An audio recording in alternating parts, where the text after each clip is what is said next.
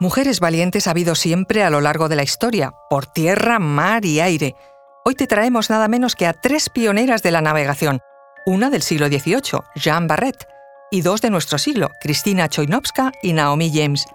Las tres tienen por mérito la misma hazaña, ser pioneras en haber dado la vuelta al mundo en velero, es decir, la circunnavegación, y dos de ellas completamente solas.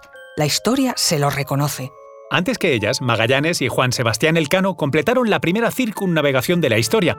Para ellos fue una odisea llena de incógnitas porque realmente no sabían hacia dónde navegaban ni qué les esperaba del otro lado del océano.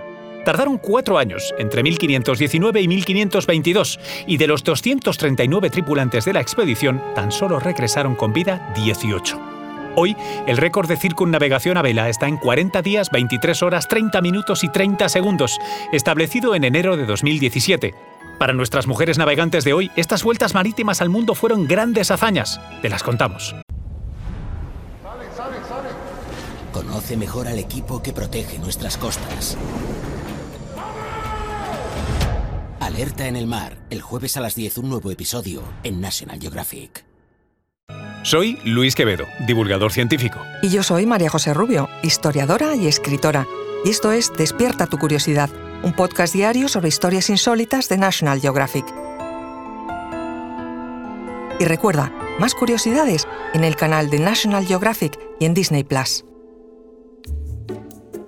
Jeanne Barrett fue una mujer excepcional que desafió las normas sociales en el siglo XVIII al convertirse en la primera mujer en circunnavegar el globo. En una época en la que a las mujeres les prohibía embarcar en los buques franceses, Jeanne se disfrazó de hombre para lograr su objetivo Nació en 1740 en la localidad francesa de Borgoña, en una familia humilde, y fue huérfana desde niña. A los 24 años se empleó como criada en la casa de Philibert Commerson, un famoso botánico y médico, que por entonces ya era viudo.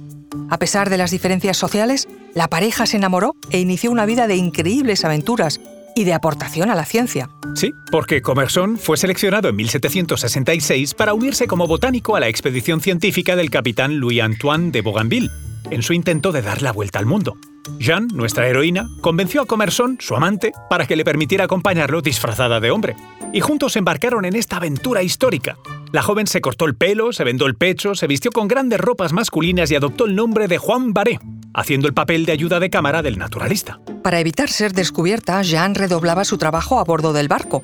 Durante el viaje demostró ser un marinero útil para la tripulación y un compañero valioso para el científico utilizaba los conocimientos botánicos que Commerson le había enseñado para ayudarle a recolectar muestras de plantas exóticas en los diferentes lugares que visitaron. Su dedicación y habilidad para sortear los obstáculos demostraron su determinación y astucia. La travesía tuvo muchas dificultades. El equipo enfrentó tormentas violentas, enfermedades y peligrosas situaciones en alta mar. A pesar de todo, Jean se mantuvo firme, nunca revelando su verdadera identidad. Eso hasta que en una escala en Tahití levantó las sospechas de los nativos y fue desenmascarada como mujer. Para proteger el prestigio científico de Commerson, ella se atribuyó la culpa del engaño y parece que funcionó, porque la expedición pudo seguir con ella a bordo, ya que el capitán le reconoció los méritos de su labor. Ambos continuaron sus investigaciones botánicas navegando hasta la muerte de Commerson en 1773. Para entonces habían investigado casi 5.000 especies de plantas, 3.000 de las cuales eran totalmente desconocidas. Jean Barret se quedó entonces sola a media expedición y para poder regresar a Francia sana y salva, se casó en 1774 con un oficial de la Marina francesa. Con él completó su vuelta al mundo navegando, un año después. A su regreso a Francia fue honrada por el rey Luis XVI, que reconoció sus méritos como asistente de botánica y navegante, y le concedió una pensión real. Apasionante también la historia de Cristina Choinovska, la ingeniera naval y marina polaca, nacida en 1936, que fue la primera mujer que navegó sola, es decir, sola, alrededor del mundo. Zarpó de las Islas Canarias el 28 de marzo de 1976. Durante su travesía solitaria navegó a través de los océanos Atlántico, Pacífico e Índico, enfrentándose a tormentas, condiciones climáticas adversas y momentos de soledad abrumadora entró de regreso en el puerto de Canarias el 21 de abril de 1978. Había completado la circunnavegación en 401 días, en su balandra Mazurek de apenas 10 metros de eslora. Su logro fue aclamado a nivel internacional, se convirtió en una heroína nacional en Polonia, dejando una huella imborrable en la historia de la navegación.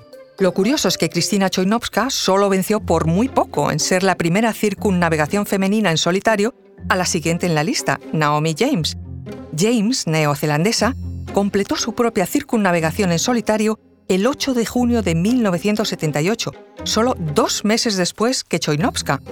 Sin embargo, el viaje de Naomi James es notable en sí mismo, porque batió el récord absoluto de navegación alrededor del mundo en solitario que ostentaba hasta entonces un hombre. Fueron exactamente 272 días. Naomi James partió de Dartmouth, en Inglaterra, el 9 de septiembre de 1977. A bordo de su velero, Express Crusader, se enfrentó a los desafíos implacables de los océanos y los elementos naturales. Durante su travesía solitaria se encontró con tormentas feroces, condiciones climáticas adversas. Su viaje fue seguido con asombro y admiración en todo el mundo. Después de 272 días en el mar, Naomi James regresó a puerto triunfante el 8 de junio de 1978. Había completado la vuelta al mundo sin escalas y sin asistencia, su hazaña batió récords, fue histórica y abrió el camino para otras mujeres navegantes que se atrevieron a perseguir sus propios sueños audaces en los océanos. A ella le valió además el título de Dama Capitana del Imperio Británico.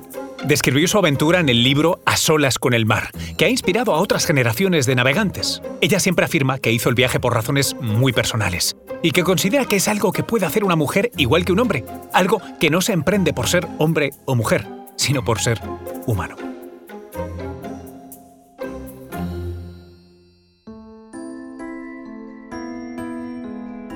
Recuerda que Despierta tu Curiosidad es un podcast diario sobre historias insólitas de National Geographic.